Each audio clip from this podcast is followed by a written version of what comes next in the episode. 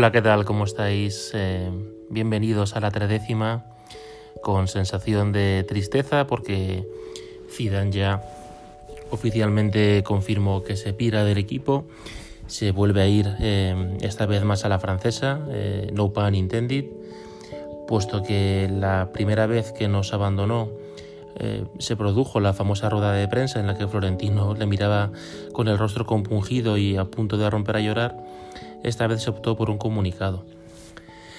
Y a mí me produce mucha pena porque creo que no hay entrenador que esté al nivel de lo que nos ha ofrecido Zinedine, tanto en su comportamiento ante la prensa como el modo de gestionar el equipo y sobre todo también por los eh, resultados que hemos obtenido con el entrenador franco-argelino. Estaba revisando las cifras de Zidane en esta temporada 2021 y ya dejando pasar unos días para no analizar en caliente la situación, creo firmemente que ha hecho una liga em, extraordinaria. La pena es que pues ha habido un equipo que lo ha hecho un punto mejor, ¿no? que es el Atleti.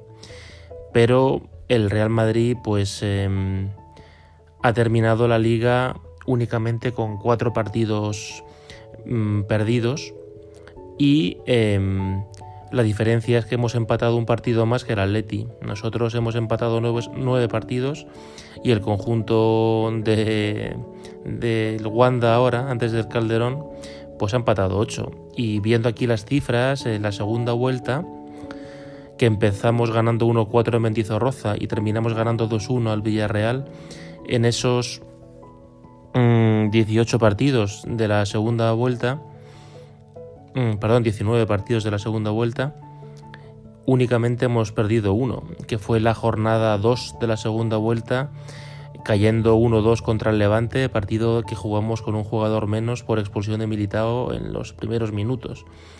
Y el resto son todo victorias, eh, por supuesto se han producido en esa segunda vuelta cinco empates. Y yo creo que los empates que nos han costado el título fueron contra el Getafe y contra y contra el Betis. Ambos partidos jugamos no brillante, pero sí mejor que nuestros rivales, pero no fue posible ganar. A nivel arbitral, bueno, solo me encendí el día del Granada porque tenía que haber acabado con 8 y el día del Sevilla, porque bueno, ya sabéis, el, famosa, el famoso penalti que cambia de área, que eso con público yo creo que el árbitro no se atreve a pitarlo y, eso pues también nos, nos, impidió ahí sacar tres puntos, pero creo quizá que eso, que el empate en el campo del Getafe nos, nos y contra el Betis en casa nos eh, impidió levantar la 35 quinta. Pero las cifras en la segunda vuelta fueron muy buenas. En la primera, cierto es que se perdieron tres partidos y fue cuando se juntó con una primera vuelta casi impecable del Atleti que hizo que pillaran una renta que haya sido imposible de recuperar. Hemos estado muy cerquita, pero ha sido imposible. En la primera vuelta mm, nos eh, dejamos tres puntos en casa contra el Cádiz. Eh, luego perdimos, caímos eh, goleados en Valencia, en la que yo creo que ha sido la mayor goleada de la era de Zidane en sus dos etapas, 4-1, que son tres penaltis. Em, también luego caímos derrotados ante el Alavés, partidos muy malos ahí tuvimos tras la jornada 9 y la jornada 11 fueron nuestros peores momentos em, porque éramos muy, muy vulnerables en casa y cuando los equipos rivales se encerraban y jugaban replegaditos en bloque bajo nos costaba horrores em, encontrar jugadas de peligro y jugar con fluidez mm, y ahí pues también nos dejamos muchos puntos.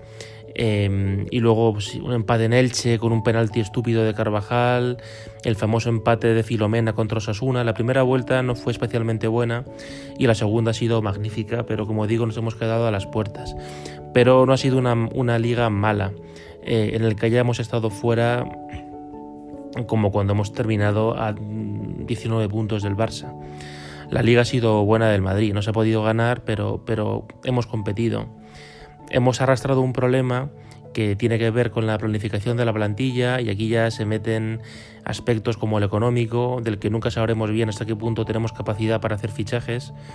Em, y yo pienso que también eh, hemos sufrido de, uno de los principales defectos de Zidane, eh, junto con quizás su tardanza para hacer cambios y su cabezonería con los sistemas tácticos que es eh, la falta de renovación de la plantilla, una plantilla que viene descapitalizándose y perdiendo valor, perdiendo calidad desde la final de Kiev y somos incapaces de, hacer dos, tres remaches que la mejoren. Mm, la idea era que Hazard lo fuese y que nos diese ese plus competitivo, pero el futbolista belga directamente pues Así lo considero, es una estafa, es una tomadura de pelo, es un jugador que no se ha tomado en serio el defender la camiseta blanca y, a las primeras de cambio mm, se ha borrado de las convocatorias y aunque haga una Eurocopa fantástica, yo creo que lleva aquí dos años mm, de vergüenza y, ojalá se haga una gran Eurocopa para que gane valor de mercado y se le pueda vender. Entonces, Ahí Zidane, como digo, creo que es un poco responsable de que no se hayan hecho mm, mejores fichajes. También no entendí cómo en, el mercado de invierno prescindimos de Jovic y de Odegaard y nos quedamos con Mariano y sin nadie. Es decir, que, en lugar de reforzarnos en el mercado de invierno, entiendo que con el OK de Zidane prescindimos de un jugador que podía haber reforzado el centro del campo y de Jovic, que si bien no es extraordinario, pero podía haber dado, creo que, más minutos de calidad de los que luego ha dado Mariano. Mm, otra de las cosas que no me ha gustado de Zidane es lo poco que ha confiado en ese tipo de jugadores. Odegaard le pasó como con Ceballos, ¿no? Sí que al comienzo jugó algunos minutos y luego desapareció de, los partidos, también juntándose con una lesión que tuvo. Pero no me ha gustado la, gestión que ha hecho Zinedine de, de ese tipo de perfiles. Por contra, sí me ha gustado lo que ha hecho al final, dando minutos a Miguel Gutiérrez, a Antonio Blanco y a Rivas, que sí pienso que son jugadores que el día de mañana nos pueden dar alegrías. Y la principal, el principal plus de Zinedine este año en cuanto a mm, meter gente en el roster y gente que pueda luego dar años de calidad, pues lo que hacía Mourinho con los Ozil, Kediras, Di Marías, ha sido militado, quizá eh, llevado por la lesión de Ramos, pero es cierto que, que Militao pues es ahora mismo para mí uno de los mejores centrales del, panorama mundial. Entonces, em, luego en, Copa de Europa creo que también eh, lo pasamos regular. Mm, perdimos contra el Shakhtar los dos partidos y estuvimos cerquita de caer, pero, pero creo que hemos pasado como primeros de grupo y con merecimiento y hemos llegado a las semifinales de la Copa de Europa donde está otro de los principales problemas de Zidane y el que según el AS fue la chispa que dio lugar a que se marchase, que fue su 3-5-2 en Londres, en Stamford Bridge, con Ramos de inicio, em, provocando un buen carajar en la defensa que eh, para mí influyó en el rendimiento que dio el equipo ese partido, donde la defensa no estuvo especialmente inspirada y sobre todo con mucha distancia entre defensa y centro del campo. Ahí creo que también Zidane no estuvo especialmente inspirado. Y luego, por supuesto, el principal suspenso, que es la Copa del Rey, donde pues caímos ante un segunda división B, cosa que es inaceptable. Además, em, en esos partidos, mm, dando minutos a Isco y a Marcelo, y ahí yo sí estoy de acuerdo con Solari y no con Zidane, Isco y Marcelo llevan tres años en los que pues, eh, no, tienen nivel ni físico, ni técnico, eh, ni competitivo para jugar en el Madrid. Entonces, con estas cositas que no me gustan de Zidane, eh, las resumo, mm, no renovar la plantilla, ser cabezón con la gente que le ha dado mucho éxito y no tener agallas para limpiárselos, mm, ser tardío en los cambios y, ser muy, muy rígido en sus planteamientos tácticos, aún así creo que es el mejor entrenador que, podemos tener. Aquí sí que estoy de acuerdo con Paco González y me parece una pifia que se marche. Ahí sí que no tiene culpa, creo, el presidente, em, porque es una decisión voluntaria de Zidane. El equipo, eh, el Madrid quería contar con él, pero se ha marchado. Así que, bueno, em, ahora ya pues no, tiene sentido eh, llorar sobre, sobre la leche vertida, ¿no? Como dicen los ingleses.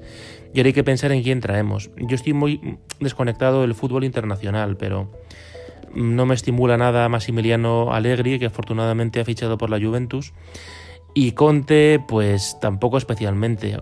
Conte creo que, bueno, la parte buena que tiene es que eh, suele ganar las ligas nacionales, que estaría bien que lo hiciese el Madrid. Y en Copa de Europa no ha hecho gran cosa. Yo quizá apostaría más por, por un Raúl González o por un Xavi Alonso.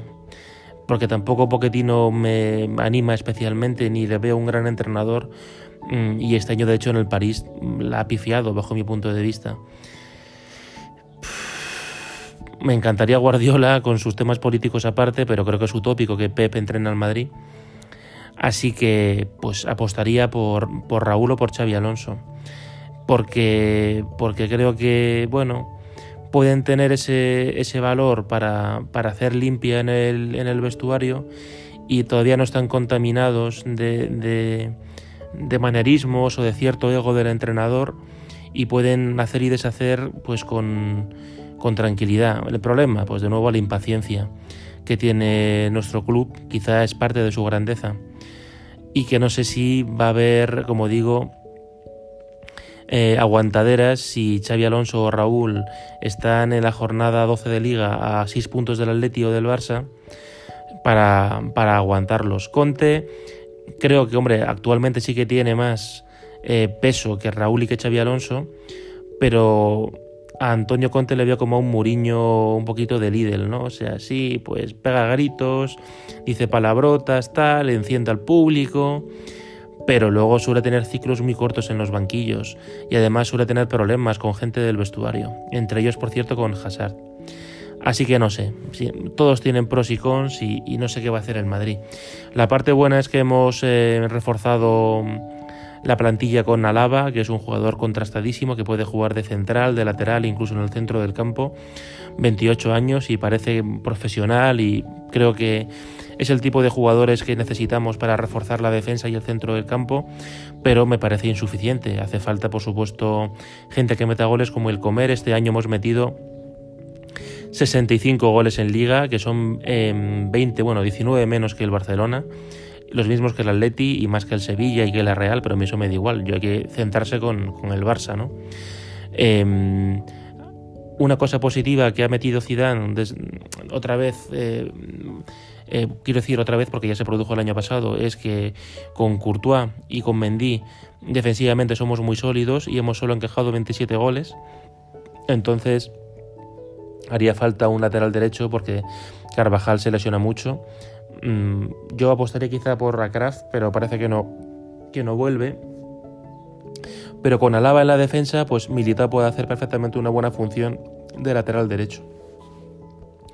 Y como digo, em, hay que reforzar el centro del campo, o sea, hay que limpiarse ya a los Iscos y compañía.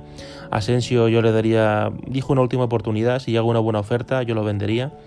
Y em, para mí eh, el centro del campo tiene que ser Cross, Valverde, Casemiro y no me importaría fichar a, Paul Pogba. Me parece que es irregular, pero que es un jugador con mucha calidad, con mucho despliegue físico y que aquí lo podría hacer estupendamente bien. Y Antonio Blanco en la, en la recámara. Aunque bueno, no sabemos qué, pasta tenemos, así que es difícil hacer aquí sumerianas, pero creo que no hay que hacer una renovación eh, tan como la del 2009. Hay que únicamente limpiarse para mí a Ramos, Marcelo, Isco aguantaría con Barán, pero si acaba el contrato y ya está con la mente fuera, pues vente con una buena oferta. Eh, Hazard, por supuesto, es clave que nos lo limpiemos, así como Mariano. Y Asensio seguiría con él, pero si llega una buena oferta, fuera. Así que, bueno, este podcast lo usaba únicamente para, para pues, eh, eh, desahogarme finamente, como podéis escuchar, sobre Zidane. Creo que ha sido un entrenador superlativo en el Real Madrid. Ojalá me equivoque, pero soy de la opinión de que pasará mucho tiempo hasta que encontremos un tío de su perfil, con sus cosas, sé que ya acabo de comentar para no, para no repetirme, pero, pero era la persona indicada, era nuestro, era nuestro Pablo Lasso, y he hecho en falta en el fútbol la paciencia que hay en el baloncesto. ¿no? Cuando Lasso ha tenido temporadas en las que no ha ganado todo o, o nos, incluso no se ha metido para la Final Four, el equipo ha apostado por él y le han renovado.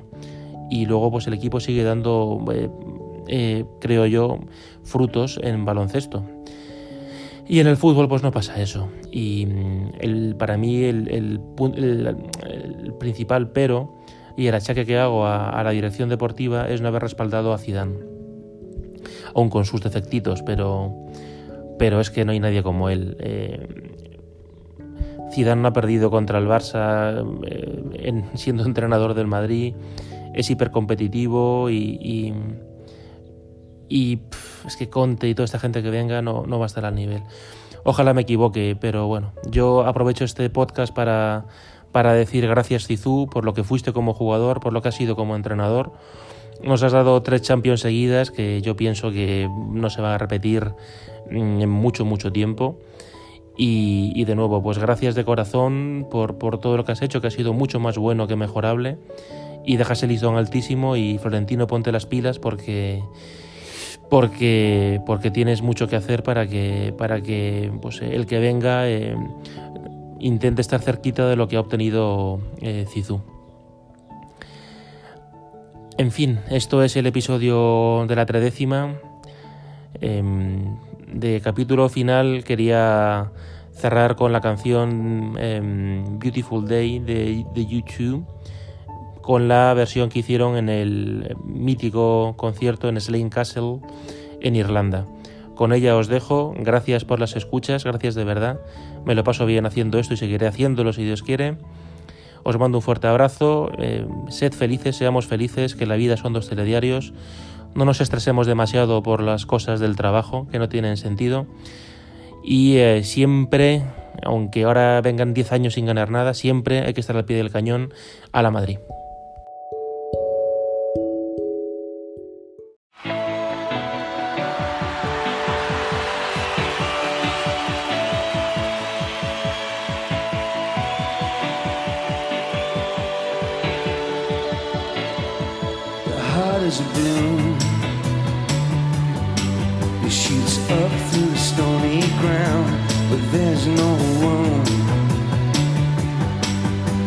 Place to win in this town. You're out of luck. And the reason that you had to care, the traffic is stuck. You're not moving anywhere.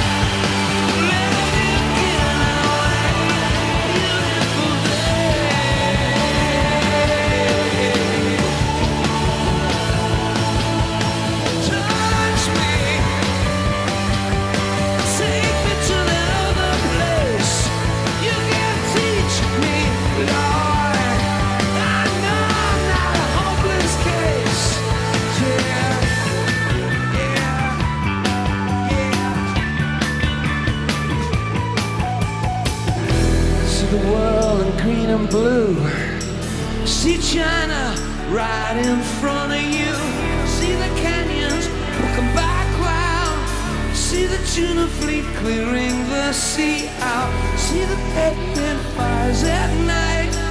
See the oil fields at first light and see the bird with a leaf in her mouth. After the flood, all the colors